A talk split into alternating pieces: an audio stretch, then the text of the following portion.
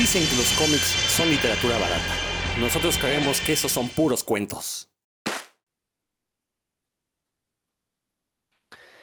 Bienvenidos una vez más aquí a Puros Cuentos, este programa dedicado a toda la cultura ñoña, en particular los cómics, pero pues ya como lo digo siempre, no le hacemos el feo a las películas, series, eh, muñequitos, playeras, toda la parafernalia que tenga que ver con nuestros gustos comiqueros es bienvenida aquí. Yo soy Rodrigo Vidal Tamayo. Como siempre, un gusto, un gusto que nos estén escuchando y procedo a presentar a toda la banda que hace posible este programa. Vámonos primero con Roberto Murillo, quien yo creo que está batiendo un récord porque es la segunda semana al hilo que lo, tenemos aquí. Recuerden, Roberto es miembro este, eh, vitalicio de este programa de repente tuvo mucho trabajo, nos tuvo que dejar, pero ya regresó y cual hijo pródigo, Roberto, por favor, saluda a la banda. Hola, ¿qué tal? Gracias, Rodro, gracias, Dan, hola, Héctor. Eh, pues una disculpa a todos por las ausencias, pero pues estoy trabajando fuera de, de mi lugar donde normalmente radico y pues los domingos es cuando suelo viajar, entonces es cuando se me complica porque es, grabamos el, el programa y pues es complicado, pero mire, por aquí andamos. Un saludo a todos aquí coleccionando una experiencia más con mis compañeros y amigos aquí al aire. Excelente. Dan Lee. Hola, bienvenidos a todos los podescuchas de Puros Cuentos. Buenas noches a, nuestros compañeros Héctor, Rodrigo, Roberto. Y antes de que se me olvide, quiero mandar un saludo a Luis Alberto Villegas, que es un autor de cómic que que sigue por sus cuentos, me, mandó un mensaje hace rato, y a un par de, escuchas que también siempre comentan en, ahí en Facebook, que son Saiz Ruiz, mi hermano, y Jason Martínez, siempre, siempre comentan lo que, lo que publicamos, así que saludos, se ve que están al tanto. Ay, y felicidades a Jason porque se casó y nos invitó, pero no me importa, lo importante es que él se haya casado. No, y qué bueno que no invitó, porque pues estamos en pandemia, no se deben de hacer fiestas, ¿eh? Qué bueno, qué bueno. este, saludos a, a todos los que nos escuchan y felicidades a Jason. No tengo el gusto, pero debe ser buena persona si nos escucha, ¿verdad? Y este, hoy hablando del Ville, bueno, ahorita que, que, salude Héctor. Primero salude, después me, recuerdan que tengo algo que mencionar del Ville. Héctor. Amigos de Puros Cuentos, un saludo, claro que sí, como no, vaya un saludo hasta allá, hasta Said, Said Ruiz que nos escucha, y también a Jason, pues Échale mi Jason. Ahorita más que nunca. bueno, oigan, rápidamente, fíjense que ya que nos saludó el Villegas, la verdad es que debo confesar algo. Eh, apenas la semana pasada, bueno, no, no, esta semana que, terminó, pues, bueno, es que estamos grabando en domingo, ustedes nos escuchan, si acaso martes o después, porque es cuando se publica este podcast, pero este, este, esta semana que acaba de terminar, acabo de por fin de leer la, pues la que fue la segunda versión del cómic de Cristóbal el Brujo contra la Rata de la Merced. Había leído la que originalmente publicaron, que la verdad me pareció una versión pues, muy sin chiste, la verdad, voy a ser sincero, pero esta segunda versión, hijo, qué buena está, este, y la verdad es que me recordó mucho a los primeros números de Cristóbal, eh, y, tiene todos los elementos que, que, hicieron que yo me enamorara de un cómic como Cristóbal el Brujo. La verdad es que la había comprado hace como dos o tres años, no me acuerdo, la tenía rombada, y ahorita pues ya me di la oportunidad de leerla y la verdad es que este, si se topan por ahí Cristóbal el Brujo contra la Rota de la Merced, esperemos que ahora que regresen estos tianguis de libros de, eh, de la Brigada para leer en libertad, ahí se pueden conseguir, o, o, también no sé si vaya a haber feria del libro en, en, el Zócalo, a ver si Roberto sabrá algo de eso que tiene ahí contactos, este, ahí también se va a poder conseguir y la verdad es que recomiendo mucho porque sí es un buen, eh, pues, em, cierre cierre para la obra de Cristóbal el Brujo, es el último número ya que se publicó. Eh, y la verdad, muy, muy bueno. La investigación que se avienta todo el equipo de Ensemble Comics es magnífica. Eh, vienen incluso ahí notas periodísticas del caso real de la rata de la Merced. No, hombre, la verdad es que es, una gozadera ese cómic. Entonces, si se lo topan por ahí, no duden en comprarlos. Y aparte, ese no viene en el eh, libro que compila las historias anteriores de Cristóbal. Entonces, para tener la historia completa, pues deben de comprarlo aparte. A ver, Roberto, ¿tú sabrás? ¿Va a haber feria del libro del Zócalo acá en la Ciudad de México o no tienes ni idea? Híjole, la verdad está todo hecho un relajo, mira, todos quieren, no solo esa, ¿no? Hay, hay muchos que están en juego en toda la República y la realidad es que sí todos quieren salir a vender, todos están puestos.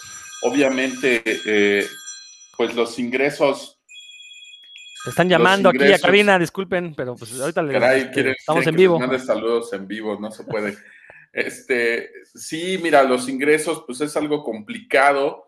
Eh, sin embargo, pues están a lo que les digan, así como nosotros con el semáforo, ¿no? Eh, hay gente que está dispuesta a irse, a irse a poner y vender, pero pues mientras estemos a expensas de, lo que digan, lo que está el semáforo, pues así es como se hará, ¿no? No se ha encontrado todavía una, una manera donde la logística, pues, eh, les permita ponerse como eran antes las ferias y que al mismo tiempo no exista aglomeración de gente, ¿no? Ya lo vimos ahorita con las fotos de esta pirámide que hubo ahí en el Zócalo, que caray, ¿no? O sea, yo veo las imágenes y, nada más de ver las imágenes siento feo, entonces no, no me imagino, ¿no? Porque la verdad es algo muy tentador, pero los que estamos acostumbrados a ir a las ferias como yo, este, pues ahorita sí nos, nos estamos absteniendo de todo esto, ¿no? Tratamos de conseguir libros pues no me gusta mucho comprarlos en línea, la verdad, no soy fan de comprarlos en línea, a menos que sea un tomo que no pueda conseguir en algún otro lado, pero este, pues tratamos de, visitar algún lugar que no sea concurrido o, hasta la tienda de los tecolotes de repente si no hay nadie por ahí, ¿no? Entonces lo de las ferias se extraña mucho, pero yo creo que cuando menos lo que resta de este año, pues no va a ser como buena idea, ¿no? Por ahí ya están platicando de lo de la FIL, obviamente pues la feria más grande que tenemos y, pues también eh, siguen estas complicaciones, la CANIEM y todos, pues digo, estamos en medio de, la pandemia y pues la verdad, aunque la pongan, recordemos que esto tiene que ver mucho con una responsabilidad social, o sea, uno mismo es el que puede decidir asistir o no asistir a este tipo de, de eventos y si ven por favor que hay aglomeración de personas, pues mejor absténganse. Se los digo de, de todo corazón desde aquí, desde puros cuentos. Ojalá que regresen las ferias. No sé bajo qué formato, no sé bajo qué logística, pero ustedes recuerden su parte de, responsabilidad y pues mejor abstenernos si vemos que hay una concentración mayor de personas. Sí, te doy toda la razón, este, Roberto. Mientras las condiciones no lo permitan, una feria de libro, la verdad es que sería algo, pues sí, irresponsable. Eh, veremos, veremos cómo se dan las cosas. Digo, el Zócalo, la única ventaja que tiene, pues es que es al aire libre, pero eso no evita que se aglomere la gente, ¿no? Entonces, de ahí en fuera, las demás ferias, pues usualmente eh, son en recintos cerrados, entonces, pues eso permitiría una mayor cantidad de contagios. Aunque bueno, ya afortunadamente la vacunación va avanzando, pero bueno, ese no es el tema de, puros cuentos. Vamos a entrar ya en materia. El día de hoy tenemos un, programa muy especial, muy personal también. Vamos a hablar de aquellos tesoros de nuestras colecciones. Creo que todos los que le entramos a los cómics sí tenemos cierto grado de, obsesión por tener colecciones completas de algo, por juntar pues cualquier tontería, porque no nada más coleccionamos cómics, también habemos muchos que coleccionamos películas, muñequitos, corcholatas, tarjetas, tazos. Eh, bueno, el hecho es cuando uno empieza a coleccionar cosas que ya demuestra que, tenemos alguna bronca de, obsesión compulsión, y no lo digo peyorativamente, es un hecho estudiado por la, por la ciencia, pero no nada más se conforma con coleccionar una cosa. Entonces, eh, pues, eh, lo que decía, ¿no? Tendemos a coleccionar un montón de cosas y hay algunos elementos de nuestras colecciones que se vuelven especiales.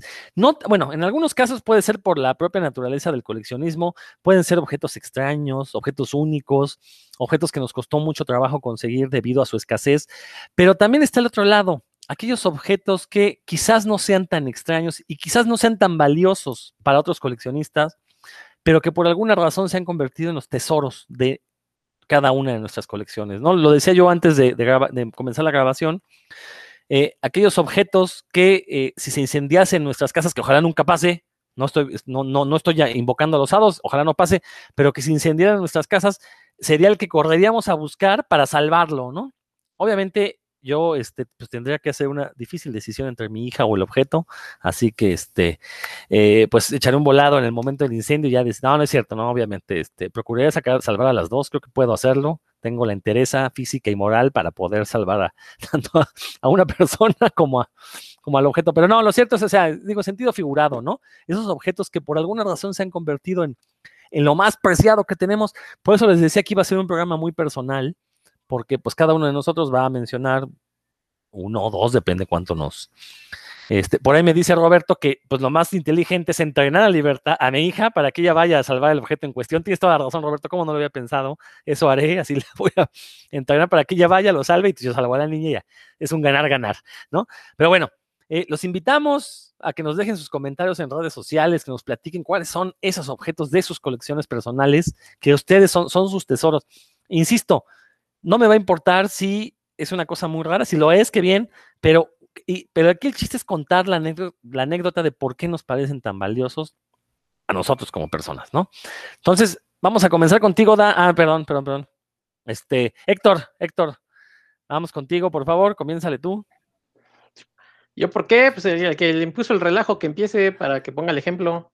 No, no, ya, ya nos pidió ahí que no le demos la palabra porque este, hay alguien diciendo ahí peradas contra él y no quiere que salgan al aire. Entonces vas. Está bien, está bien. Bueno, pues yo, para empezar suavecito y luego ustedes que son más, más duchos. Eh, obviamente, la gente que, que me conoce, que, que, me dicen este, Héctor McCoy, pues viene un poquito por, por el bestia, ¿no? De, de los X-Men. Y debo decir que en mi colección de figuras obviamente las de, las de bestia, pues son las que tengo más, debo de tener alrededor de, de 30 o más figuritas, más o menos de 30, 35 figuritas, eh, imágenes de, de bestia, de X-Men. Y todo empezó eh, en una de estas ferias de la historieta que, que, se hizo, a lo mejor ustedes, alguno de ustedes acudió a ella, que se hizo cerca del Monumento a la Revolución en los 90, por ahí del 93, 94 92, 93, 94, por ahí era la feria de la historieta, una cosa así, ¿no? no si mal no recuerdo. Entonces, eh, en este salón donde se realizó, pues era un salón pequeñín, pues ahí me encontré un bestia y dije, pues está padre, ¿no? Y este fue el primer bestia, es el bestia eh, de Toy Biz, el que ahora este, andan sacando, digamos, los retros, los, los encuentran en, en, jugueterías. Y todo empezó con este, digamos que este es el, el hijo predilecto porque pues empecé con este, pero los he ido actualizando. Actualmente ya no, como no puedo salir como digamos a buscar, no sé qué tantas cosas haya, pero luego me encuentro ahí en, el Amazon, ¿no? Por ejemplo, figura tal, pues ni modo, hay que comprarla. Pero antes era padre pues salir a los, a los tianguis, en, en los bazarcillos o, o sea, hasta en este lugar de mala muerte ahí cerca de Metro Hidalgo. Pues, a veces me encontraba alguna figurilla, sí, este, rara, pero digamos que, que, en mi colección de bestias, este tiene un lugar muy especial porque además fue durante mucho tiempo el único que tuve y, y lo tenía por ahí colgadito este, en un librero así, ¿no? Hasta que empezó a tener hermanitos y bueno, eh, digamos que este es mi, mi bestia, no favorito, favorito, pero sí el que más cariño le tengo. Que es de esta colección de Toy Biz, ¿no? Sí, de Toy Biz y que actualmente este, pueden encontrar ya los, los retro de los X-Men ya, ya han salido. Eh, la verdad, muy, muy padres, pero bueno, pues este es, digamos, el original, sí es de aquellas pequeñas épocas de los 90. Que aparte de esa colección, creo que es de las figuras que mejor les quedó el molde, ¿eh? La verdad es que eran figuras, este, o sea, digo, cuando uno, en aquellos años, pues, ¿cuántos años teníamos? ¿18, 19 años tendríamos? Sí, más o menos. Este, y, y, recordar que esas figuras no llegaron de manera oficial a México, llegaron por otras vías. Sí. Entonces, sí, de repente topárselas. Y, y, bueno, si uno las veía y dices, ah, pues qué bonitas están, pero, pero ya que las veías a fondo, la verdad es que estaban bastante feillas la mayoría, y solo algunas este, resaltaban. Y, y recuerdo que una de esas era la de Bestia, precisamente, porque sí recordaba tanto al de la caricatura como al del cómic, y, y, la verdad es que, sí, bueno, ustedes no lo ven, pero esto lo está mostrando ahí en pantalla, la verdad es que es un, una figura muy, muy bien hecha para, para la calidad que manejaba Toy Biz en aquellos años. Yo recuerdo el Wolverine con el traje café, hijo, que la verdad estaba re feo, estaba bien feito ese, ese muñeco. Sí, algunos estaban muy simples y, y, además muy, muy delgadillos ahí, sencillos. Sí, sí, Para sí. la época, pues eran lo que, lo que había. Exacto. Oye, ¿te acordarás cuánto te costó? No, la verdad no, este, porque además me compré junto con este, me compré un Gambit que tenía su, su clásica, este, gabardina, pero era como de... De hule, ¿no? ¿no? Como de hulecito ahí más chafa. Como de plástico de, para las lluvias. sí, sí, una cosa de bolsa ahí, este, feo, feo. Entonces, los dos juntos creo que me costaron como 150 pesos, pero de aquellos tiempos, ¿no? Una pequeña fortuna en aquellos años. Sí, no, y además, este, sin sus aditamentos originales, todavía me acuerdo que le dije al señor, oiga, viene abierto, está todo mugroso, y, ya saben, ¿no? Pues en esos lugares, igual que hoy, no, no falta en las, las moles, en las conques, en todos estos lugares, te dicen, pues es lo que hay, lo quieres, y no hay, déjalo, no lo estés manoseando. Que fíjate que e, esa feria que mencionas, este, bueno, no era tan pequeña, ¿eh? Yo recuerdo que eran como dos pisos y eran unos bodegones ahí bastante amplios. Eh, luego en ese tipo de ferias que e, eran como las alternativas a las grandes que en ese momento eran la Conque y la Mesif. Luego, pues sí te topabas con vendedores más buena onda. Yo también me hice ahí de varias cositas a muy buenos precios, que luego los propios vendedores se daban cuenta que estaban malbaratando todo y al siguiente año ya estaba carísimo. ¿no? Sí. Pero bueno, sí, sí, esa feria la verdad es que la, recuerdo con mucho cariño. Por ahí estaba recordando un par de cómics mexicanos que compré precisamente en esa feria.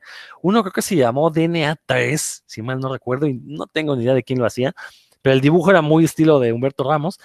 Y Dramatus, que es uno como de los grandes hitazos del underground eh, mexicano.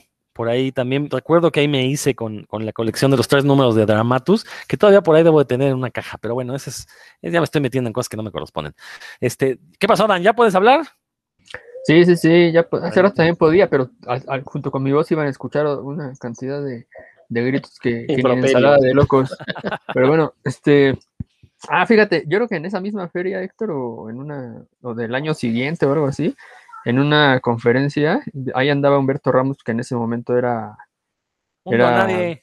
No, no, eh, no, iba, era noticia más bien, porque pues acababa de, entrar a... Le acaban de dar un trabajo en, no me acuerdo si Marvel o en DC, y Roberto Flores, que igual por las mismas andaban, y me acuerdo que ahí llevábamos los cómics y, iban a dar una conferencia o algo así, y ahí fui yo de, fanboy y aparte muy inoportunamente a parármeles enfrente para que me dieran un autógrafo y ellos muy, bueno, una firma ahí en la portada de los cómics en los que habían trabajado y muy amablemente lo hicieron, todavía no, no andaban de rockstars, así que sí, ese recuerdo me tengo de esas, ahí andábamos, seguro que nos cruzamos por ahí.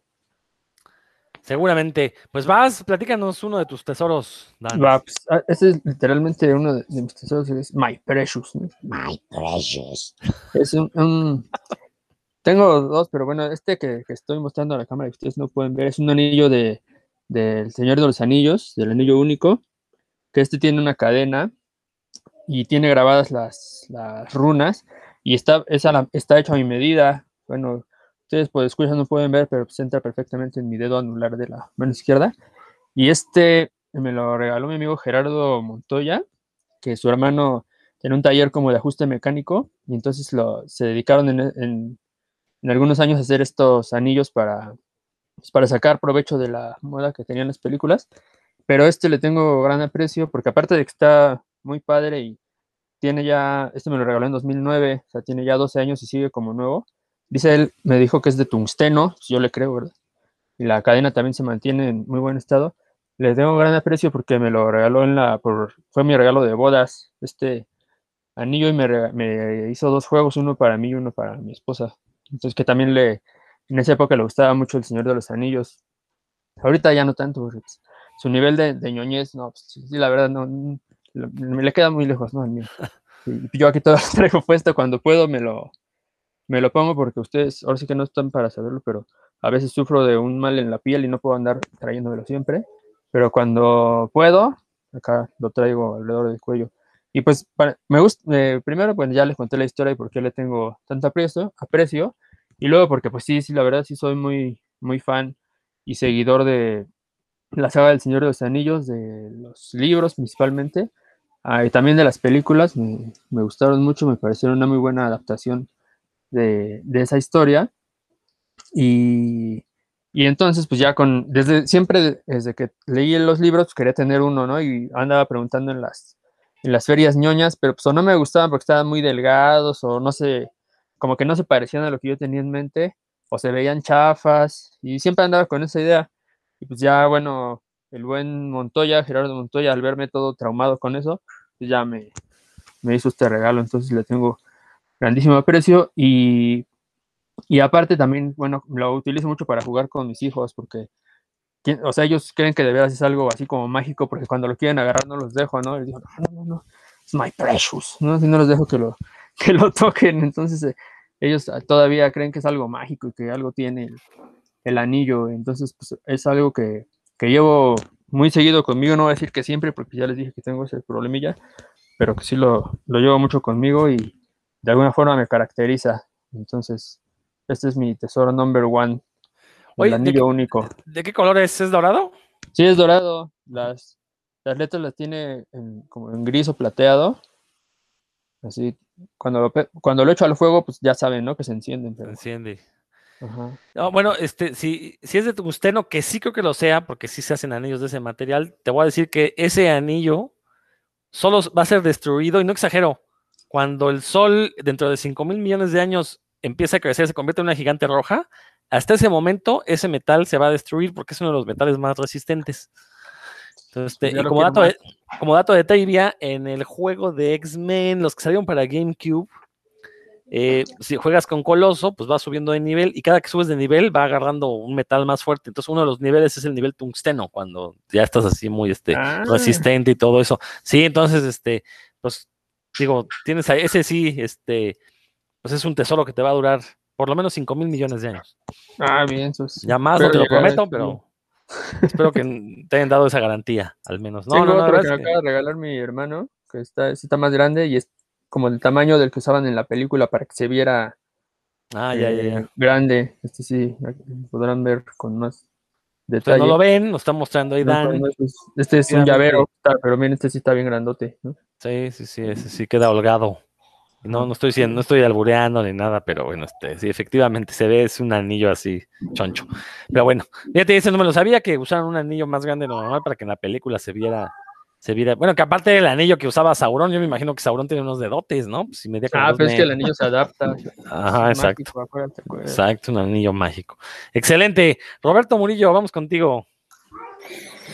Uh, caray. Bueno, avísenme si me escuchan bien o si se llega a cortar algo, porque tengo problemas aquí con la conexión. Pero, ¿qué quieren que les cuente ya después de que Dan nos mostró aquí el anillo y estuvieron hablando todo esto? Pues ya es este su precious. Ya después de eso, ¿qué podemos decir los demás? No, miren, la verdad, yo sí tengo un problema con el rollo del coleccionismo.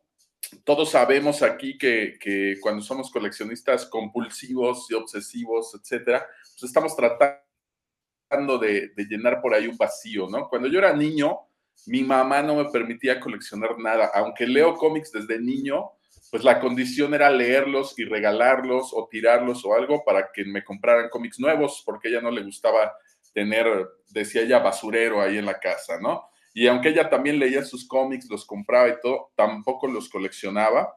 Entonces, de niño nunca pude hacer como una, como una colección. Eso fue ya bastante más grandecito cuando empiezo a, coleccionar algunas cosas, ¿no? Y la verdad es que, pues lo que dijo Rodro al inicio del programa, pues tengo un problema serio porque yo todo eso sí lo colecciono. Tengo corcholatas, tengo tazos, tengo carritos, tengo figuras de acción, tengo cómics, tengo libros, lo que se les ocurra, yo lo tengo por ahí, ¿no? Algún momento, en algún momento hasta estampillas coleccioné, terminé regalándolas porque ya después me pareció como aburrido, pero sí tuve colección de, de, muchísimas cosas, ¿no? Ahora que me dedico a la fotografía, pues tengo una pequeña colección de cámaras y cosas relacionadas con la fotografía también. Así es que, como verán, pues sí es una enfermedad seria y pues por eso tenía que estar en el programa de hoy, ¿no?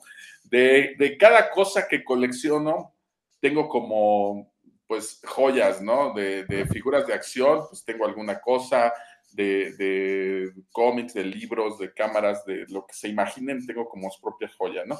O lo que les voy a contar, pues tiene que ver con los cómics, porque pues, de eso es el programa. Así es que les voy a contar cuál sería la joya de mi colección, la que rescataría del fuego, como dice Rodro, si se estuviera quemando por ahí la, el lugar donde las tengo, ¿no? Hace 10 años le tocó a Rodro estar por ahí es un cuarto pues pequeño, pero ahí es donde está guardado prácticamente todo lo que tengo. Y pues de entre todo lo que está ahí, lo que sacaría es un cómic eh, que es el Toda Mafalda, ¿no? El, el, Toda Mafalda, primero pues porque fue de estas tiras que yo leía desde que era niño, Obviamente cuando yo era niño pues, se consideraban que eso era algo cómico y que lo podían leer los niños y no había ningún problema. Ya ahora sabemos que pues, Mafalda habla de, otro tipo de cosas, pero también lo pueden leer los niños. Entonces es como de los cómics que yo leía recurrentemente cuando era niño o cuando te encontrabas estos libritos este, horizontales por ahí en una feria del libro, en alguna librería. Pero resulta que en el 2008 yo llego a la, a la Ciudad de México y al tomar el taxi voy escuchando que Kino iba a estar haciendo firmas en una tienda de estas de los tecolotes en Plaza Loreto, ¿no? Entonces yo escucho que, que Kino va a estar firmando ahí y pues lo que hago es este, hablarle a mi compadre, a él también le gusta, desde aquí le mando un saludote a mi compadre, Saburo, eh, y lo sonsaco para que nos vayamos a esperar la firma, a, la firma de Kino a, a, Plaza Loreto, ¿no? Entonces me voy con él desde Tlaxcala me llevo mi, mi Toa Falda y otros cómics que tenía por ahí de, de Kino. Y pasamos por mi guardaespaldas, Irving, a quien también a mi primo le mando un saludo desde acá, un abrazo. Llegamos a Plaza Loreto y pues sí había gente, pero hay como unas gradas que son como de cemento y había gente sentados ahí, ¿no? Yo, yo pensé que pues estaban esperando a que llegara Kino, alguna cosa parecida y pues llegamos los tres y vimos, pues sí, hay un poco de gente, pero pues como que todavía no llega nadie, llegamos temprano. Nos fuimos a comer unos tacos por ahí mismo adentro, súper confiados en la taquería. Y cuando salimos de la taquería, como una hora después, y pretendemos ya ir como a formarnos o algo, es cuando nos damos cuenta que todas esas personas que ya estaban sentadas, en realidad ya estaban formadas eh, porque ya había una fila hacia afuera de Plaza Loreto y pues continuaba ahí en las gradas, ¿no? Entonces, si nos hubiéramos formado cuando llegamos, hubiéramos estado, no sé, en la tercera parte de las gradas hacia arriba, nos hubiera tocado un buen lugar, pero pues ya una hora y cacho después nos tocó ya hacia afuera de Plaza Loreto, ¿no? Nos esperamos como por tres horas en la fila, obviamente llegó Kino, empezó a hacer firmas, etcétera, se hizo de noche, estábamos a cinco personas de pasar y nos avisan que hasta ahí, porque obviamente ya estaba cansado, ya no podía seguir haciendo firmas, ya eran como las nueve, nueve y cuarto de la noche y las firmas empezaron a las seis, así es que pues ya estaba cansado y nos quedamos a cinco personas de pasar eh, para la firma con Kino, ¿no? Obviamente fue frustrante, ya de regreso pues era algo muy divertido que veníamos platicando, que estuvimos ahí tres horas, pero pues nosotros bien confiados comiendo tacos porque pensamos que todavía no había mucha gente, ¿no? Pero bueno, el punto es que yo llego a Tlaxcala con él en la noche y le digo, ¿sabes qué? Mañana va a volver a estar, pero hasta Plaza Satélite. Lo siento mucho, pero yo me lanzo, ¿no? Y mi compadre me dice, no, pues yo ya no voy, ¿no? Lánzate tú. Pero para mí era una cosa de, de la realidad, Mafalda siempre me gustó mucho, Kino también en general sus cómics. Y yo estaba seguro que iba a ser muy difícil que Kino volviera a regresar a México a hacer una firma así, entonces al otro día lo que hice fue agarrar mis cosas, me fui más temprano, pasé por mi guardaespaldas y los sonsaqué para irnos hasta satélite, ¿no? Llegamos súper temprano, porque ahí sí le dije, llegamos desde las 2 de la tarde, no me importa que la firma sea a las 6, pero a las 2 ya estamos ahí. Llegamos, nos formamos y efectivamente ya habían cinco personas adelante de nosotros, pero dije, bueno, de que me toca, me toca, ¿no? Yo ya no me moví de la fila para nada lo mandé por ahí a un restaurante de comida rápida y este, comimos algo ahí en la fila y ya de ahí no nos movimos y fue una experiencia muy padre, me la pasé platicando un buen rato con él. Eh, eh, él le regalé un tomo de, de, 10 años de Mafalda para que Kino se lo firmara, porque ya después en la fila pues nos vamos enterando que, que aunque la tienda de los tecolotes no te decía nada para que tú compraras, había gente que salía en la tienda de los tecolotes con cinco o seis libros de Kino, pero ya llegando al frente a la fila te decían que solo te podía firmar uno por persona, ¿no? Entonces, aunque yo iba cargando como cinco, pues la realidad es que solo me iba a firmar uno. Y pues yo tenía pensado llevarle a mi prima, o sea, a todos los que les gustaban Mafalda, yo decía, no, sí les voy a llevar algo de Mafalda. Pues no, la realidad es que solo te firmaba uno. Así es que pasamos a la firma tengo por ahí mi, mi toda mafalda firmada por Kino. No te dejaban tomarle fotos ahí al frente. Eh, fue el 2008, no me acuerdo si era una camarita o fue con el celular que traía en ese momento. Tomé una par de fotitos ahí muy rápido y salimos con la, con la firma de Kino, ¿no? Entonces, en realidad no es por, por el valor que pudiera tener como, como cómic, como objeto, etcétera, sino por la experiencia que tuve que pasar y las personas con quienes las compartí. Por ese motivo es que es como de lo más valioso que tengo yo en mi colección y probablemente sería lo, lo primero que salvaría en caso de un incendio, ¿no? Pero pues ahí está, el Toma Falda firmada por Kino. Lamentablemente, pues Kino falleció, eh, tuvo algunos achaques ya con la edad, ya en los últimos años ya ni siquiera podía ver, eh, solamente platicaba con las personas, pero él ya no veía. Así es que efectivamente, después de ese 2008, no volvió a estar en México en, en ninguna sesión de firmas. Entonces seguí mi instinto y pues corría que me firmara. Estoy hablándoles a todos nuestros escuchas desde una época donde las firmas eran gratuitas y donde realmente la mayoría de la gente pues iba como una curiosidad, pero el lugar no estaba lleno de ñoños de cómics eh, como, como yo o algo así, ¿no? Era gente pues común y corriente que le gustaba Mafalda, ¿no? No era algo eh, hecho, un evento pensado para fans de los cómics. Así es que era una experiencia, era una experiencia padre y pues convivías con muchos tipos de personas, ¿no? En la fila conocí un par de personas que hasta la fecha tengo en Facebook y que todavía compartimos cosas por ahí y pues fue gracias a este rollo de, de Mafalda, ¿no? Entonces, ese dentro de los cómics, pues sería el, tomo que yo salvaría, ¿no? Muy, muy buena historia, Roberto. Yo sí recuerdo esa vez que vino y sí, la verdad es que luego me arrepentí de no haber ido como tú a hacer la fila y pues ya no tengo firma de, de Kino. Aunque bueno, para quien me conozca sabe que yo no soy mucho de firmas, excepto de algunos eh, creadores que sí son como muy puntuales. Y sí, Kino quizás habría sido de esos autores en los que me hubiera gustado tener algo firmado. Recuerdo que dio un tour en varias tiendas de estas. También vino a Perisur, recuerdo. Eh, y sí, como, como bien dices, ¿no? Es de esos autores que no solo convocan a lectores de cómics, sino que le, eh, convocan a lectores de Mafalda. Yo recuerdo que por esos años hablaba con la gente de la mole y les decía, oigan, pues podrían traer a Kino, ¿no? Porque ellos, ay, ¿a quién traemos? Yo, pues a Kino, pero pues no es gente que sepa mucho de cómics, entonces realmente como que yo les decía Kino y ellos se quedaban con cara de, pues no sé de qué me hablas, ¿no? No, no sé de qué me hablas, nerd. Entonces, bueno, este, ya. Dice, ¿qué, ¿qué, superhéroe es ese? Ah, no es ningún superhéroe, no, entonces no lo traemos. No, sí. o como han dicho por ahí algún ilustrador de superhéroes, no, pues este, Kino, ¿puede, puede, alguien dibujar bien chido como Jim Lee o feo como Kino, ¿no? Entonces, este, pero bueno, no, estoy parafraseando, no lo dijo así, pero eso dio a entender. Pero bueno, este, no, muy, efectivamente, creo que aquí lo interesante son las, las, anécdotas que nos están contando, porque pues nos están haciendo un ejercicio de nostalgia muy, muy grueso. Este, ahora me toca a mí.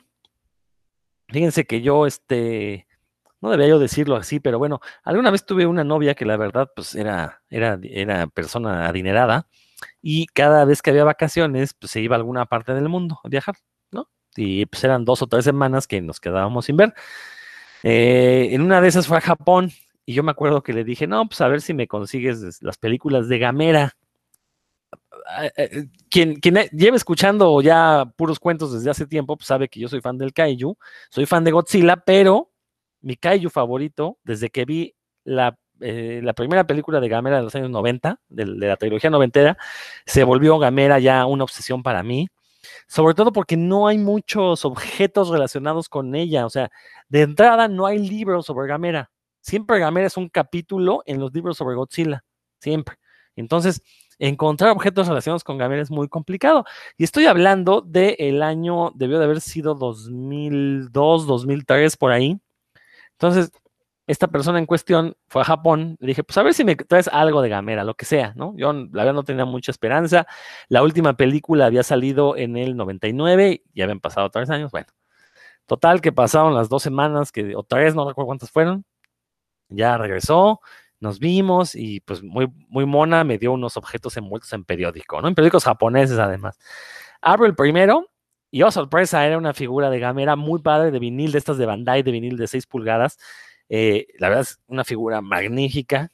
Eh, eh, de hecho, también es, forma parte de mis tesoros, pero este, ahorita voy a decir por qué no, no hablo en particular de esa, de esa figura, que debo decir, debido a esa figura, ah, bueno, me trajo esa de Gamera y un Godzilla de la versión de Godzilla Millennium, este, no, no es Millennium, de, este, de la era Showa, que es, el es mi Godzilla favorito. Ella no lo sabía, ¿no? Simplemente coincidió que era ese Godzilla, ¿no?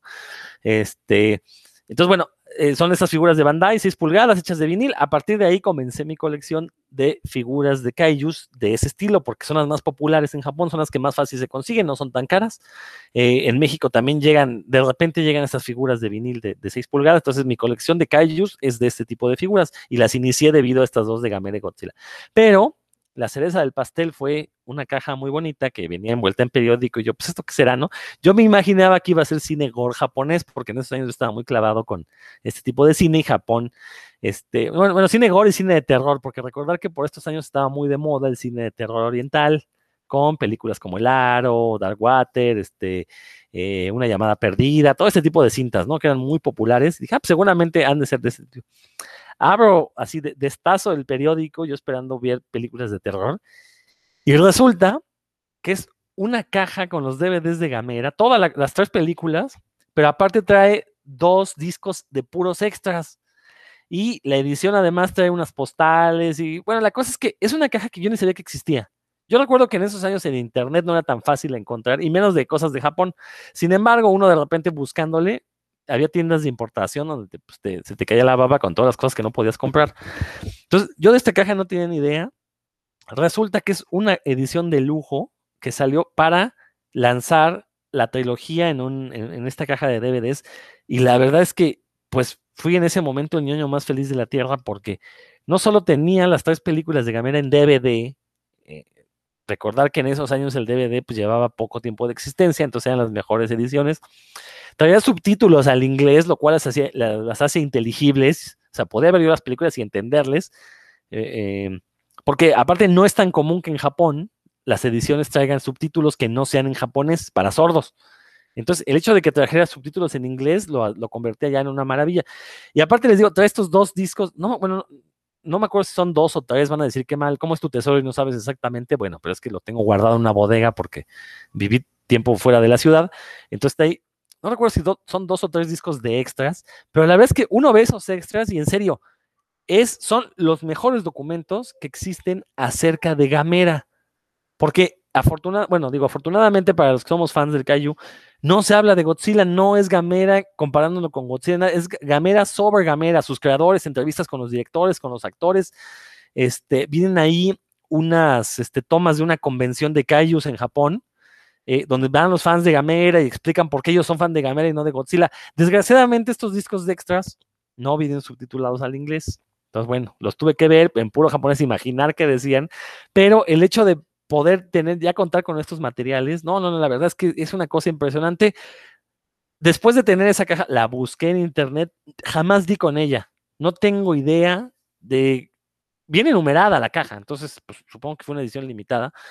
Este, pero no tengo idea de costos, no tengo idea de qué tan rara sea. Pero bueno, son de esas cosas que yo, la verdad, en ese momento, este, eh, pues, pues, pues fue un suceso tenerlas en mis manos, porque no había manera de tenerlas en México. De hecho, yo no sé si existe en México otra caja de esas, la verdad, lo desconozco. En una de esas soy el único mexicano con esta caja de gamera. Espero así serlo para poder sentirme mejor. Si no es, pues ya ni modo. Pero esta, esta caja de DVDs de gamera, la verdad es que son de esos regalos que, que, que siempre agradeceré y le, le, estaré eternamente agradecido a esta persona porque me lo haya dado, porque aparte me lo dio de corazón. Este, desgraciadamente, pues las cosas no, no funcionaron y pues éramos jóvenes, no, no, no tenía mucho futuro esa relación, pero lo que sí tiene futuro es mi relación con esa caja de gamera porque la sigo conservando y efectivamente en un incendio voy a entrenar a, a mi hija para que vaya, la agarre y cuando, voy a decir, cuando sientes calor, vas, agarras la caja y te sales corriendo con ella. Ya yo me encargo de salvarte a ti y a tu mamá, pero tú vas a salvar esas películas. Y, bueno, no, no, o sea, la verdad es que es una edición bellísima. Voy a subir fotos ahí al Facebook de puros cuentos para presumirla, porque sí es una cosa esplendorosa. Eh, yo sé que aquí mis compañeros a lo mejor no han visto esas películas de Gamera, deberían hacerlo para que compartan esa pasión conmigo, porque la verdad es que son, son películas que todo ñoño debe ver al menos una vez en su vida. Dice Roberto ahí que parece que ya las vio, ahorita nos dirá. A ver, entonces, ¿qué, ¿qué, qué, pasó, Roberto? No, digo que no subas eso, que subas los archivos ya de los DVDs a una carpeta de Drive y así ya podemos ver los, los extras. ¿Sabes qué? No, es que, fíjate, no va en el sentido de la piratería, sino que ahora ya hay muchos fans clavadísimos de este rollo de Japón y fans tan clavados que aprendieron japonés precisamente para entenderle a todos estos materiales que no se traducían.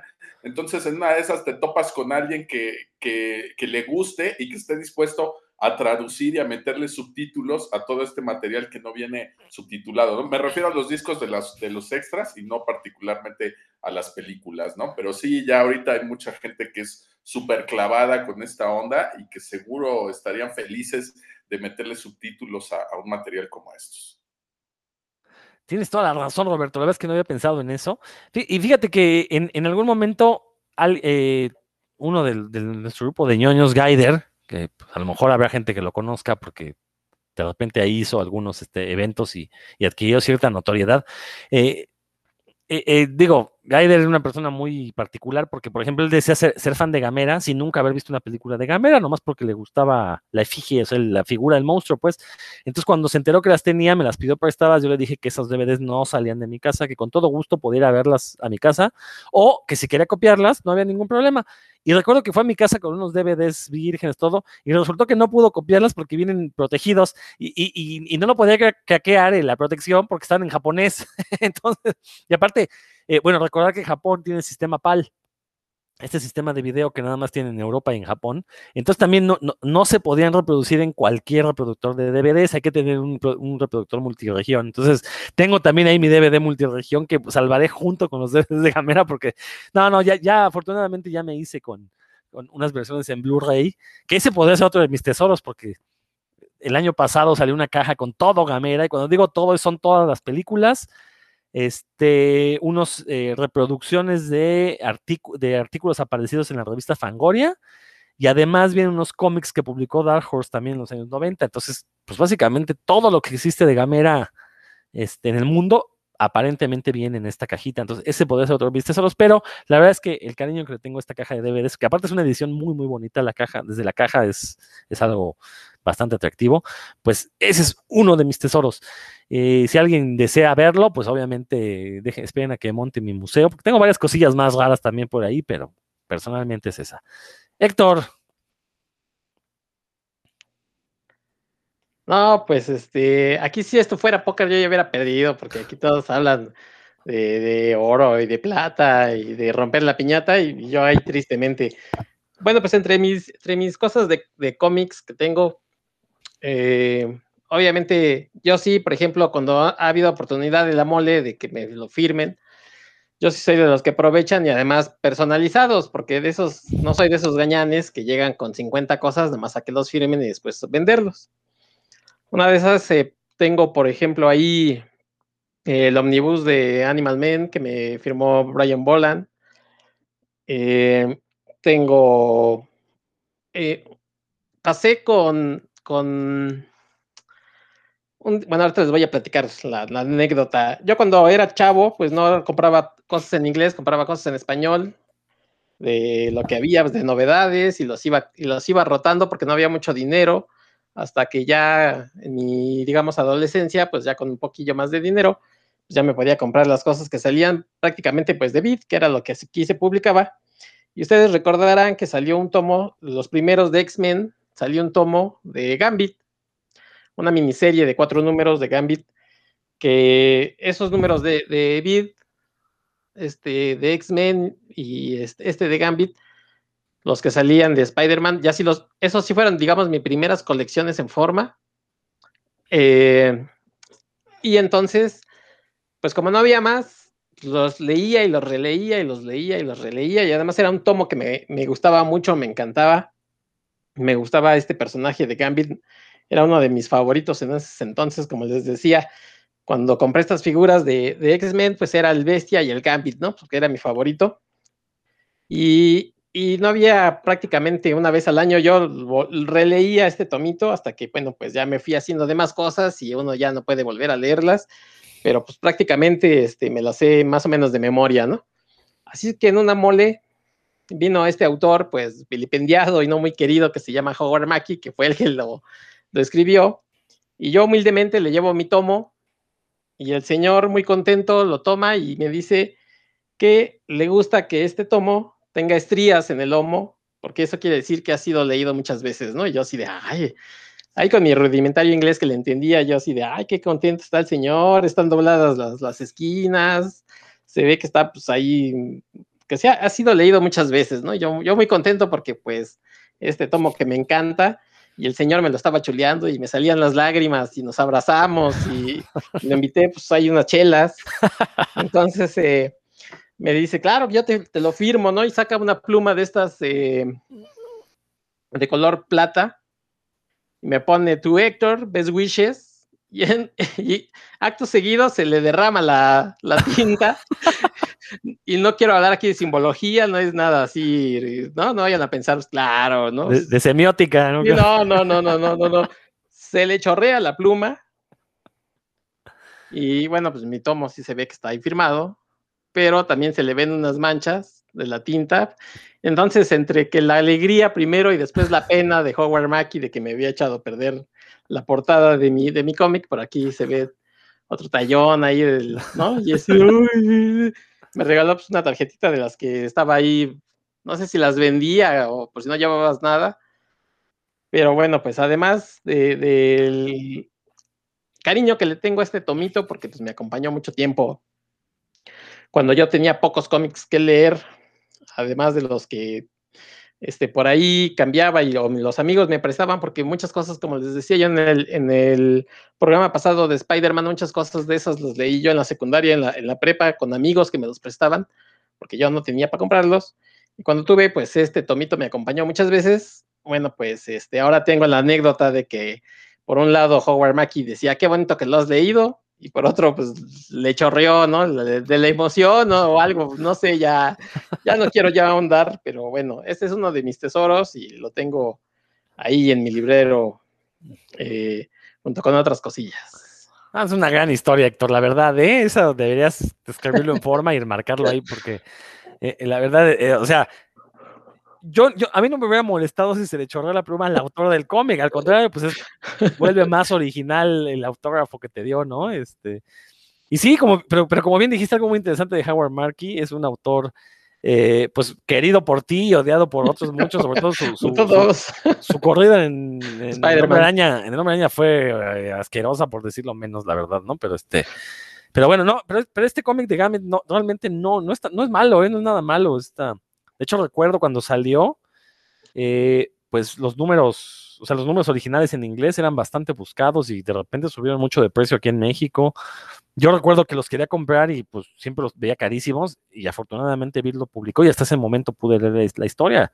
Digo, lo, que habían hecho hasta ese momento con el personaje de Gambit, creo que Howard Mackie sí se aventó una historia bastante, bastante decente. Buena historia, Héctor.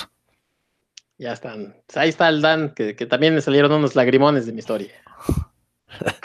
Sí, la verdad, sí. Yo siempre que, tengo oportunidad de las convenciones donde hay autores que admiro, pues ahí voy a, echarles un ojo. Por lo general están solos, nadie los pela, porque pues no, no, no, no soy tan fan de los, de los que tienen filota por ahí. Por una vez estaba David Mack en una de las moles también nadie le hacía caso a David Mack, David Mack, ¿no? De veras, ese, sí era un artista, o sea, pues, no comparaba a David Mack con, los que estaban ahí. Pues bueno, o sea, también son buenos, pero al nivel de David Mack de narrador y de creador, pues, ni de chiste, ¿no? bueno, entonces aprovechando que no había nadie, pues también fui a charlar con él un rato. Y así como que él me instaba a que le comprara algo, pero pues ya, ya, ya, ya la, la mala está bien, está bien cara, entonces o entra uno o compra uno adentro, ¿no? Entonces sí le dije, no, pues ya, sí, la verdad no tengo dinero, pero pues yo sí quería ver que fuera usted real, ¿no? Este, ya tenía material bien chido. Me regaló un separador que a los quienes compraban, les regalaba un separador con una ilustración que había hecho para algo de unos poemas de Neil Gaiman. Y todavía le puso ahí, le hizo un dibujito pequeño. Ya está, está chido. Haber dicho, ah, pues este mono me está haciendo caso, nadie me pela. O sea, ahí mínimo, mínimo un, un detallito. Pero bueno, ahí va. Así que si, ustedes tienen chance de ir a las convenciones y entrar gratis, pues mejor, dense un rol. Este, bueno, uno otro de mis tesoros, ustedes como también los que han escuchado puros cuentos sabrán que soy muy fan de la obra y vida de H.P. Lovecraft. Entonces, pues me he dado a la tarea de, hacerme una buena colección de, cosas Lovecraftianas en general, no solo de la obra de, del autor, sino de otras, otros objetos. Y pues bueno, voy a mencionar aquí tres que, tengo que quiero mucho. Uno es una estatua de Cthulhu que me mandé a hacer, está, la es un, chavo mexicano de aquí de, del oriente de la Ciudad de México que hace un modelo basado en la descripción que hace H.P. Lovecraft en el cuento La llamada de Cthulhu, que es el favorito de Rodrigo. Ah, no es cierto, a Rodrigo no le gusta. Del, del cuento La llamada de Cthulhu, H.P. Lovecraft hace una descripción de una estatuilla eh, esculpida en una piedra que no existe en la Tierra, ¿no? en el planeta Tierra. Y este chavo hace unas esculturas que están basadas en esa descripción. Le quedan muy chidas, les vende. Bueno, yo vi que las vendía en Facebook en su momento, ahora no sé qué haga. Y, pues le me mandé a hacer una, ahí me di el lujito para tenerlo ahí como, como en un altar, ¿no? Por ponerlo ahí, que llamara, y sí, sí llama la atención a la gente que no, que no sabe de qué va la cosa, sí creen que es así como algo demoníaco, ¿no? Porque sí está muy, está, está bastante como creepy, como eh, tenebrosa la estatua, y esa es una, está de buen tamaño, tiene unos veintitantos centímetros, casi 30 centímetros de alto. Entonces, esa es una. Eh, el otro es un, un juego de, de, tablero que está basado en las en la obra, de, más que la de H.P. Lovecraft, la de sus seguidores. El juego se llama Arkham Horror, publicó en el 2005 por Fantasy Flight Games. Y ese me lo regaló mi hermano hace como, no sé, yo creo que por el 2012. En el 2011 me regaló el, el tablero, entonces lo, le tengo mucho aprecio. Uno, porque es un regalo de, de mi hermano. Y dos, porque pues porque está basado en ese, en ese mundo. Es un, juego que tiene N mil reglas y que cuando se o la partida más rápida tarda unas dos horas y media, ¿no? Está, pero está muy chido. Es de investigar, tienes que detener la llegada de los monstruos a, a la ciudad de Arkham. Y está, es un juego que está, es de estrategia, cooperativo. Y bueno, cuando se junta uno con otros niños Lovecraftianos a jugar eso, pues se divierte. Ahora sí que se divierte horrores, porque pues es, es de horror. Y el tercero es un, un, par de libros que el título es I Am Providence. Es una biografía, la biografía más extensa que se ha escrito sobre Lovecraft, escrita por S.T. Yoshi. No es Yoshi el de Mario Bros, es un, es un norteamericano que es el más grande ñoño de Lovecraft. Ni modo, Rodrigo. Yoshi nos la mata, ya, ni modo. Este libro es publicado por Hippocampus Press en 2011. Yo desde que yo tengo la, la, versión anterior, escribió otro que se llamaba H.P. Lovecraft Alive, una vida. Lo publicó en el, a finales de los 90, pero pues él mismo ahí había dicho que, que tenía un montón de material extra, que no lo había podido añadir, bla, bla, bla. Entonces, en cuanto salió este, que está en dos tomos, no, pues yo sí, no, ahora sí que corrí a Amazon a, comprarlo de inmediato. Y pues es un librazo, es uno de mis libros favoritos en la, en la vida. Y por cierto que ya parece, aparentemente el año que entra se, se va a traducir al español. En, en, España, claro está, porque aquí en México pues, les vale pepino. Pero bueno, en, aquí está eh, I Am Providence, es uno de mis, de mis libros favoritos y, aparte pues tiene la, la biografía de Lovecraft. Las veces que lo he leído son dos tomos así bien chonchos como de... En total van a ser más de 1500 páginas, pero siempre me quedo con la lagrimita en el ojo cuando llega el capítulo de la, de la muerte de Lovecraft. Así, no te mueras, ya te habías muerto la otra vez. Pero bueno, ya ni modo. Esos son mis tesoros Lovecraftianos. Ya tengo otras cosas, pero pues, esos los quería compartir con ustedes. Oye, ¿dónde conseguiste este de Alien Providence? En, en, en, esa vez fue en eBay. Creo mm. que todavía ni con Amazon, todavía no estaba tan choncho. Como ahora. Fíjate que ese no lo tengo, no, como que nunca me interesó comprarlo. Ya me conformé con la biografía de Sprague de Camp. Y realmente, ah, no es tan mala, digo, trae cosas interesantes. Digo, lo cierto es que de repente se va por otros derroteros y deja de hablar de Lovecraft, ¿no? Pero está padre porque sí le mete muchos este, eh, apuntes ahí históricos, no necesariamente del, del, periodo histórico de Lovecraft, pero está, está buena. Pero sí, sí, este, tengo pendiente leer esa de, de Providence. Espero algún día hacerme con ella. Aunque ya ahorita mis compras de libros han, han declinado porque ya no me caben. Roberto. Híjole, no, pues no sé ahora de, qué platicarles, tengo muchas cosas. Eh, probablemente son muy poquitas personas las que han entrado al lugar donde tengo guardado todo y lo que más les llama la atención eh, es una X, un display de los X-Men 3 que tiene una X grandota y las garras de Wolverine ahí, todo el mundo lo ve y se pantalla con eso. Eso me lo regaló el dueño de los cines de ahí de Tlaxcala y hasta me puso la camioneta y el chofer para llevarlo a casa pero pues no es algo como de lo que yo más aprecie, sin embargo la gente que lo ve, pues es lo que más le apantalla, ¿no? Y en cambio, enfrente en la pared de enfrente y la que está al lado es donde creo yo que deberían centrar su atención, porque una de las cosas que jamás me propuse coleccionar y yo creo que es de lo que más aprecio, pues es lo que está colgado ahí, que son eh, páginas originales de cómics. No, jamás me propuse yo coleccionar algo así, ni en mis sueños más guajiros me imaginaba yo que, pudiera comprar páginas y, enmarcarlas y este tipo de cosas. Sin embargo, empecé a tener un acercamiento con, gente del medio, del cómic nacional, me refiero aquí a los autores que, que conocemos y por ejemplo, por ahí hay alguno de Bachan, uno de Micro, uno de Chanok de Ángel Mora, hay hasta uno de, del Capulinita por ahí, ¿no? Entonces, eh, esas páginas se convirtieron de verdad en, algo que es como muy apreciado para mí, eh, no solo por lo que representan, sino porque también como objetos de colección, pues llega a ser algo único. Nadie puede tener pues, la misma página original que tú tienes, ¿no? Tendrá de otro número, otra página, pero pues el arte original, pues es eso y punto, ¿no? Y bueno, de esos, pues el que les quiero compartir ahorita, pues es eh, por ahí del 2009, me parece.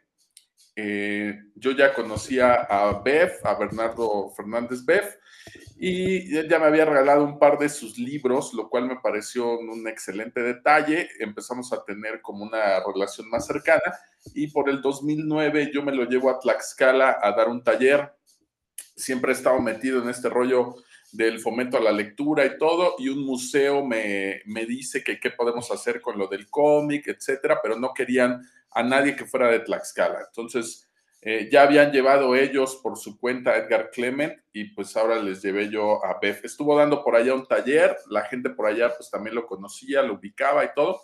Y terminando el taller, me regala una serigrafía eh, que es de, un detective con una chica por ahí, todo, con unos colores muy padres, eh, que él hizo eh, como una edición limitada para sus clientes y amigos. Él se las, se las regalaba a sus clientes y amigos, hizo creo que 100 y las enumeró, una cosa así. Y terminando el taller me la regala y me dice que, pues, que gracias por que lo llevé al taller y no sé qué, que era un detalle y que cuando fuera a la Ciudad de México le avisara porque tenía por ahí algo para mí. Entonces, bueno, yo me quedo con eso, pero pues la serigrafía esta para mí fue así como de, órale, qué padre, ¿no? Pues no, no me lo esperaba, qué chido. Le enmarqué, la tenía ahí. Y un día que voy a la Ciudad de México, pues me acordé y le avisé, le dije, oye, ¿qué onda ando por acá? Nos tomamos unas malteadas o algo. Me invita a su casa. Eh, después de estar por ahí un rato en su casa y todo, resulta que lo que me regala, eh, pues todavía está más chido que la, que la serigrafía, ¿no? A lo mejor muchos lo ubican por escribir eh, algunas novelas o por hacer algunos cómics. Es diseñador gráfico, ha ilustrado algunas cosas, ha hecho para libros, pero tiene otra faceta y él le gusta pintar. Él, él hace cuadros con acrílico. La mayoría de estos cuadros pues están en propiedad de sus amigos cercanos, los ha hecho como para ellos. Vi uno de un Mickey Mouse que está como desarmado en piezas muy padre que hizo para una amiga psicóloga de él que pues representa ahí otras ondas de la, de la psicología. Y resulta que me da un cuadro que mide como un metro veinte de, alto, donde viene eh, Periquita y Astroboy, es fan él también de Periquita y Astroboy, y le están representando como Adán y Eva. Está el árbol del, del fruto prohibido de las manzanas, está Periquita con la manzana intentando tentar a Astroboy, mientras está una serpiente por ahí enredada en el árbol, ¿no? Eh, me regala este cuadro y pues se convierte como para mí en el, en, el objeto central de estos originales que tengo de, de algunos artistas del cómic nacional. Y pues debo decir aquí que prácticamente todos los originales que tengo y todo lo que está ahí han sido regalos. No he comprado más que uno que fue el de Ángel Mora y fue en un precio ridículo, pero todo lo demás que está ahí pues fueron, fueron regalos y, y les agradezco mucho, pero de todos estos pues el que se ha convertido en el centro de esa pequeña colección, pues es este cuadro, este acrílico que, me obsequió ver por ahí. Y después cuando nació mi hijo, eh, obviamente ya nos conocíamos todo, le pintó a él un cuadro con una, con una ballena y se lo regaló. Entonces él también ya tiene por ahí su, su cuadrito desde hace unos años. ¿no? Entonces se convierte en algo que es como un objeto apreciado para mí, porque digo, a pesar de tener cómics eh, firmados por Stan Lee, de Jim Lee, de Brian Boland, etcétera, que están ahí en mi colección, pues no tuve como esta relación cercana con, con los autores, ¿no? Como para apreciar tanto la firma así como la que dije de Kino. Entonces, ahora pues me tocaba platicarles de algo de, de, la escena nacional, que también he sido consumidor y he sido cercano a algunos creadores de la escena nacional, y yo creo que ese objeto pues también es de las otras cosas que son muy apreciadas en mi, en mi colección y que normalmente pues los fans de cómics eh, no lo pelan, algunos sí dicen, ay, es este periquita, ¿no? Otros dicen, ah, pues es Astro Boy, está chistoso. Y pues no, no se imaginan la, la importancia que tiene para mí eh, ese cuadro colgado ahí en medio de, mi colección. Entonces ese sería otro de, de, mis, de mis tesoros por ahí. No, pues sí, y bueno, si nos metemos por el aspecto materialista, pues ese es un producto que sí tiene una plusvalía. El, arte original sí va aumentando de valor conforme pasan los años y, y, bueno, Beth, pues es un autor reconocido, así que efectivamente algún tipo de valor económico tendrá. Digo, no, no porque eso sea superior a lo que nos estás contando, Roberto, yo sé que para ti eh, el, el el valor subjetivo es mucho mayor a cualquier valor económico que se le pueda poner, pero aparte, bueno, tener arte original, pues siempre viste una casa, ¿no? O sea, obviamente. Entonces, es un, una gran, gran, gran este, eh, anécdota la que nos platicas, Roberto, y pues sí, la verdad es este, creo que ya podemos terminar el programa aquí porque ya lo que platiquemos, pues no, no tiene nada que ver con tener un cuadro original de un artista de cómic mexicano, ¿no? Y además en acrílico. No hagas, falta, falta algo tuyo, falta algo. Sí, sí no, no, a eso voy, a eso iba. Sí, no, no, yo la verdad, este, pues mis tesoros sí me ha costado buscarlos. Podría hablar de, eh, tengo estos ejemplares de la revista Eternauta que publicó Jodorowsky y algunos amigos. Eh, sacó un, pues en, en, aquellos años era una revista de ciencia ficción, sacó dos ejemplares. De churro conseguí los dos en librerías de viejo a precios también de fantasía, o sea, me salieron muy, muy baratos. Pero no, voy a meterme, ya que este es un programa de cómics, y, y, el programa anterior hablamos del hombre araña. Algo que no me dio tiempo de mencionar en el programa anterior es precisamente una figura que tengo del hombre araña, que yo la compré en su momento sin saber qué onda y, lo, y luego me voy enterando que es una figura que si lo hubiera mantenido en su caja y completa, valdría pues una lana y pues como la tengo ahí ya sin pieza, bueno, o sea, el muñeco está completo, pero ya no tengo los aditamentos ni nada, entonces pues ya su valor disminuye muchísimo. Eh, pero recuerdo que eh, que habrá sido 2005, debió de haber sido.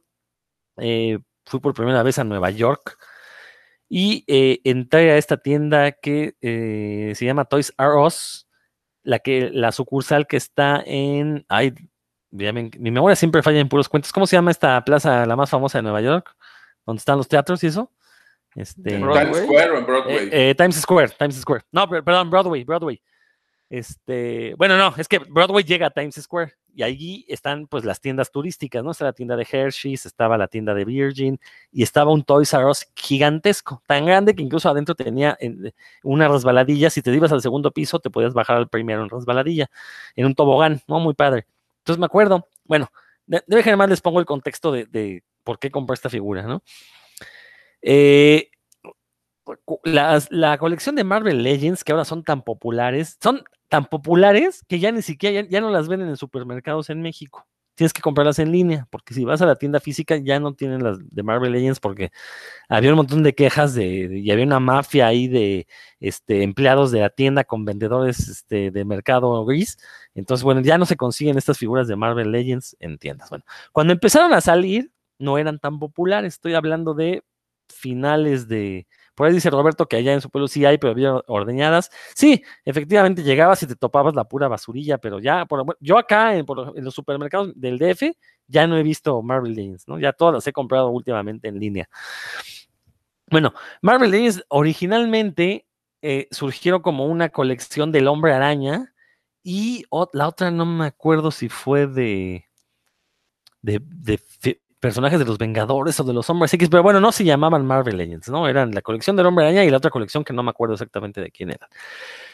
En esta primera camada de figuras pues, salió el Hombre Araña en su traje clásico, salió el Hombre Araña en su traje negro, un Venom horrible porque era Venom a mitad, a media transformación, entonces tiene la cara como desencajada y aparte la escultura no era muy padre. De hecho, en general, eran figuras que en su momento uno las veía y sí llamaban la atención, pero ya que las veías a detalle, realmente estaban bastante feitas. Bueno, cuando salen, pues yo desgraciadamente era un pobre estudiante, no tenía yo dinero para comprarlas. No llegaron tan caras, recuerdo, eso, es cierto. Pero bueno, no, me- no me pude hacer con una figura del hombre araña, que yo desde niño, mi sueño había, tenido, había sido tener un muñeco del hombre araña que, que se pudiera mo- mover, porque tenía aquellos muñecos de Plastimarks que eran este, de plástico rígido, pero uno que fuera móvil, pues no, no tuve. Como dije hace un momento, esas figuras, las de Toy Biz y las que salieron a mediados de los 80, no llegaron de manera oficial a México. Entonces, si ibas a, a la Fayuca, las conseguías, yo nunca me enteré que existían, pues nunca supe que llegaron a la Fayuca, no me pude hacer con un hombre araña bonito. Entonces, bueno. Entonces, llegó esta serie de Marvel Legends, no, no pude comprarme al hombre. No me acuerdo, la verdad es que si no lo pude comprar o no lo quise porque estaba feo. Bueno, el punto es que no lo compré. Después me arrepentí porque dije, no manches, no tengo una figura del hombre araña. Me hubiera comprado aquella cuando la vi, porque sí la llegué a ver en, supermercados. Bueno, después estas series que les platico se convirtieron en Marvel Legends, que también al inicio pues llamaban mucho la atención porque eran figuras a una escala bastante decente, 6 pulgadas, totalmente móviles. Entonces, comparadas con las de Toy Biz, que eran pues unos mamotretos todavía, pues, pues eran la verdad, eran las figuras, las de Marvel Legends. Pero, insisto, ahora uno ve esas figuras de Marvel Legends y están bastante feitas, sobre todo si las compara con estas nuevas versiones que han, que han ido saliendo. Bueno, pasó, llegaron Marvel, llegaron y se fueron las Marvel Legends. Entonces, brinco a, voy a Nueva York, entro a la tienda de Toys R Us. Ah, por ahí me, me dice Roberto que efectivamente al inicio era una serie de Spider-Man, una de X-Men y una de Fantastic Four. Sí, efectivamente, algo así fue. Y, fueron saliendo. Pero, por ejemplo, la mole parecía un simio, ¿no? Entonces, este, no, nunca quise comprar esas. Pero bueno, voy a Nueva York y dije, pues vamos a ver qué muñequitos hay. Este, había, me acuerdo de Star Wars. No me acuerdo si está. ¿En qué año salió el episodio 3? ¿Fue por ahí de 2003? Porque fue 99 el episodio 1. Debió de haber sido 2002, el 3, 2005. No, estaba saliendo el episodio 3. Entonces me acuerdo que estaban llegando las figuras del episodio. Eran como la novedad. Las del episodio 3, mm, yo la verdad no me interesaban esas. Y fui a ver las del Marvel. Y oh, sorpresa, había una figura del hombre araña, me acuerdo, en 5 dólares. En aquellos entonces estaba el dólar como a 13 pesos. Entonces dije, ah, no tengo una figura del hombre araña, me voy a llevar este hombre araña. La verdad es que, y ya lo vi, me- porque recordaba, tenía el recuerdo de las Marvel Legends. Dije, no voy a estar feo y me lo estoy llevando nomás porque sí. No, lo vi, se veía bastante decente, la verdad. Ya, total, lo compré. Mis 5 dólares, que se me hizo muy barato, la verdad. Este, o sea, 5 por 13 son 50, y cinco- eran 65 pesos mexicanos. ¿no? Cuando en México esas figuras no bajaban de 100 pesos. Entonces, la verdad es que pues, fue una ganga, yo muy contento. Lo abro, lo saco y, oh, sorpresa, una figura muy, muy padre del hombre araña, la verdad. Este, ya, ya que me fijé bien, es una figura que se parece, al- está, está basada en los dibujos de Todd McFarlane, que también ya lo he mencionado aquí en Puros Cuentos, es uno de mis dibujantes favoritos. admito que sí, que a lo mejor dibuja medio feo, pero a mí me gusta porque fue el que leí de a esa edad en la que uno se vuelve fanático de los dibujantes, ¿no? Entonces, bueno, resulta que este hombre araña está basado en, la figura de Todd McFarlane. Bueno, ya, pues ya llegué a mi casa, lo puse en la colección, siempre que lo veía se me hacía un hombre araña muy padre, muy bonito. Después pasó el tiempo y este resultó que me quise averiguar a qué en qué colección había venido este hombre araña, porque dije, bueno, no es que no, no recordaba que hubiera más cosas, ¿no? O sea, recuerdo que vi, vi al hombre araña, lo compré y no me fijé si había algo más. Total. Y insisto, ¿no? Lo, lo ponía en poses McFarlanescas y todo. Ay, se ve bien bonito mi hombre araña. Total, hace unos años dije, bueno, vamos a averiguar cuál es este hombre araña, ¿no? Di con una página que es un catálogo con todas las figuras tipo Marvel Legends que se han, fabricado, desde estas primeras que les comentaba, de estas series por separado del Hombre Araña, X-Men y, y Fantastic Four, hasta las que había- se habían publicado en esos años, que fue cuando Hasbro las comenzó a relanzar. Estoy hablando de hace unos 5 o 6 años que relanzó Marvel Legends y que pues a la fecha son las figuras más populares, casi casi imposibles de conseguir. Y esta página pues trae ahí este el catálogo, todas las que se han, publicado y ponen más o menos los precios. Entonces dije, bueno, pues me tuve que ir año por año. Yo, yo, yo recordaba que había ido a Nueva York en 2005, entonces dije, bueno, voy a buscar las series de 2005, ¿no? Y no daba, no daba con la serie. Yo, bueno, no sé qué pasaba, ¿no? De repente ya, porque yo estaba buscando en, eh, en Marvel Legends. Lo que no recordaba es que esta no era de Marvel Legends. Esta fue una como serie aparte. Una serie, ya la primera corrida de Marvel Legends ya había terminado para 2005. Entonces ya otra vez este, Toy Biz estaba sacando series por separado de, de- de los héroes, ¿no? Entonces, en cuanto me acordé de eso, fui otra vez a esta página y sí, sí tenían las series del Hombre Araña, ya me puse a buscar por año y resulta que sí, que el nombre, no me acuerdo la colección, cómo se llama. De hecho, la colección sí estaba medio feita, porque eran como cuatro hombres arañas diferentes, un villano y ya. Pero este hombre araña, sí, coloquialmente se le llama como el hombre araña McFarlane, porque sí es el único, la única figura del hombre araña de los juguetes que se han hecho que se hizo basada en los dibujos de McFarlane. Entonces, bueno, y ya, y ahí me dije, bueno, a ver, vamos a ver cuánto cuesta, ¿no? Y resulta, estoy hablando de hace cinco años o más, cinco o seis, que si lo hubiera guardado cerrada con su caja, traía una como gárgola donde se podía colgar con una cuerda y todo. Entonces, este, lo, jalabas y se regresaba solito, tú lo podías colgar, ¿no?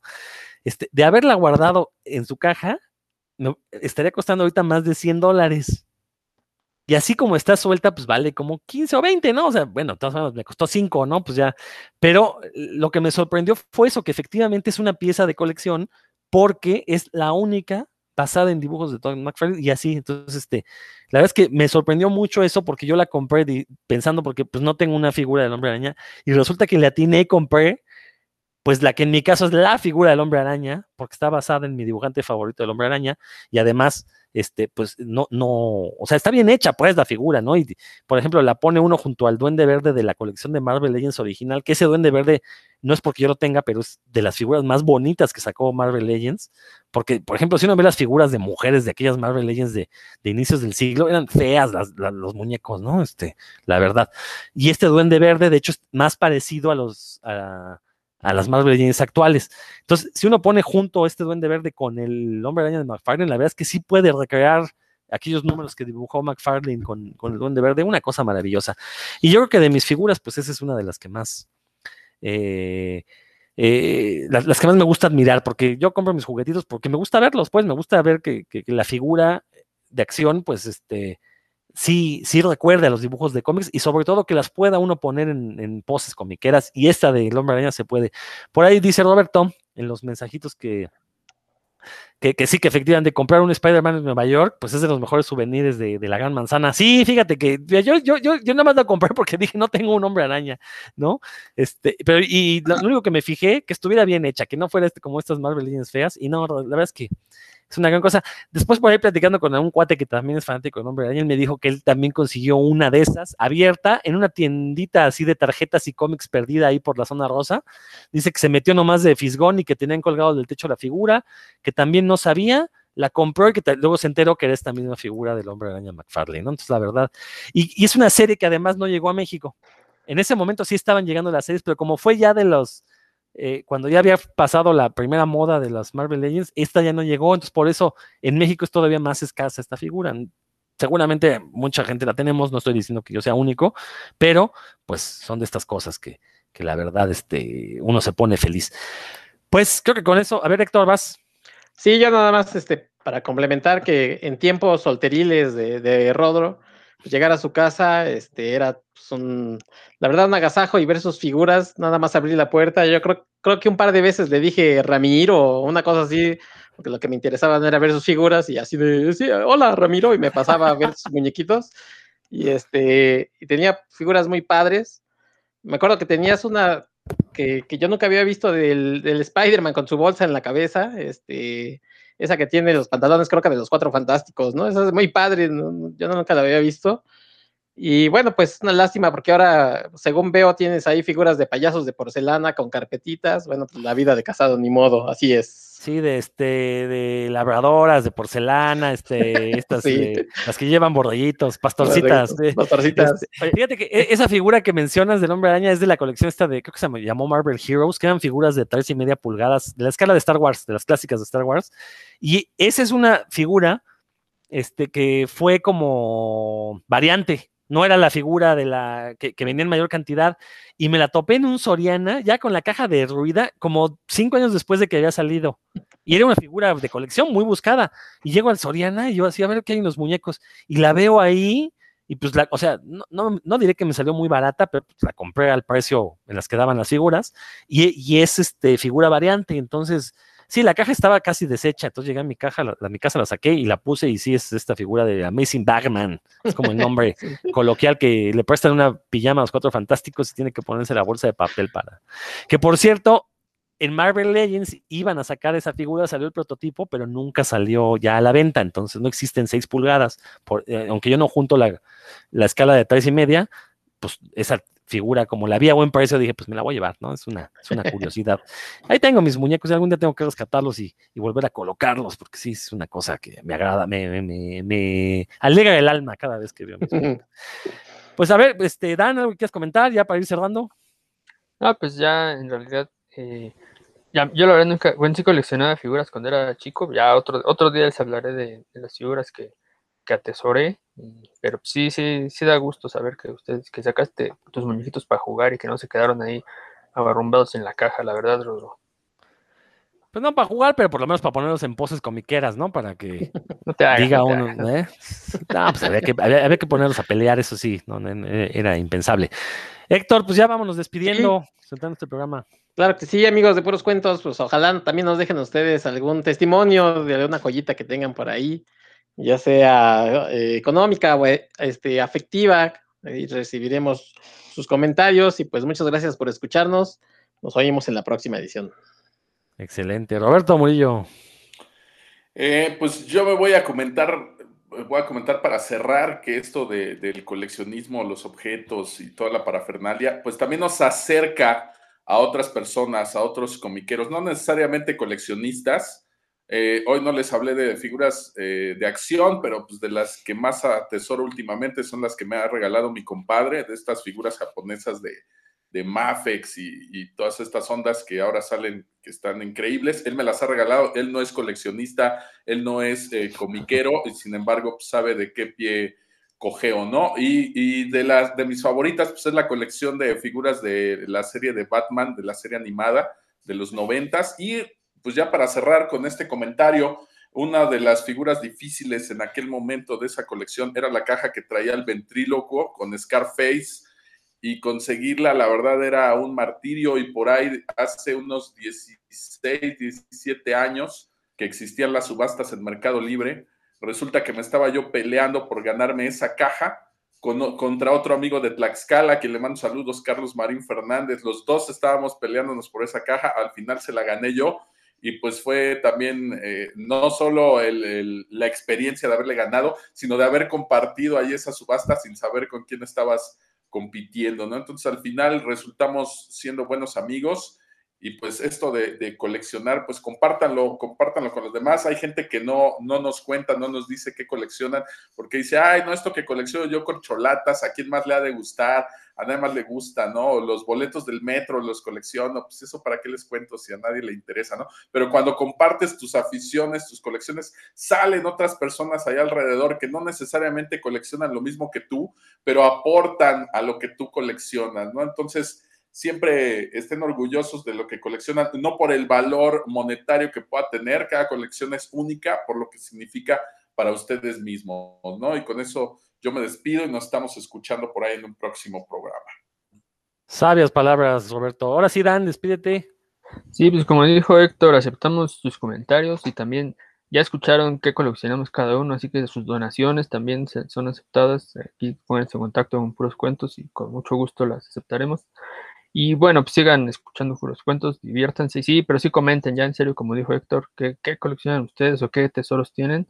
Nos gustará saberlo. Y hablando de tesoros, Héctor, invítanos a escuchar tu, tu programa. Claro que sí, escuchen de la ciencia de la ficción, programa donde pues, he hecho relajo con algunos invitados. Rodro por ahí se ha dado sus vueltas, cosas de ciencia ficción, de libros, películas, cómics.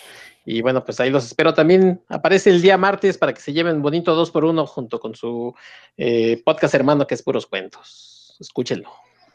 Excelente. Pues eso fue Puros Cuentos dedicado a nuestros tesoros de las colecciones que poseemos. Eh, vuelvo una vez más, repito, compártanos ahí en redes sociales eh, cuáles son los tesoros de sus colecciones. La verdad es que son, esas historias a mí me gusta mucho escucharlas porque dice mucho de, la persona, ¿no? Cómo, eh, el hecho de cómo valora las cosas, cómo las recuerda, cómo las obtuvo, esas son historias que a mí me, me interesan y estaría bueno algún día juntarnos escribirlas y publicar un libro de cómo nos hicimos de estos tesoros. Esto fue Puros Cuentos. Yo soy Rodrigo Vidal Tamayo. Nos estamos escuchando. Hasta la próxima.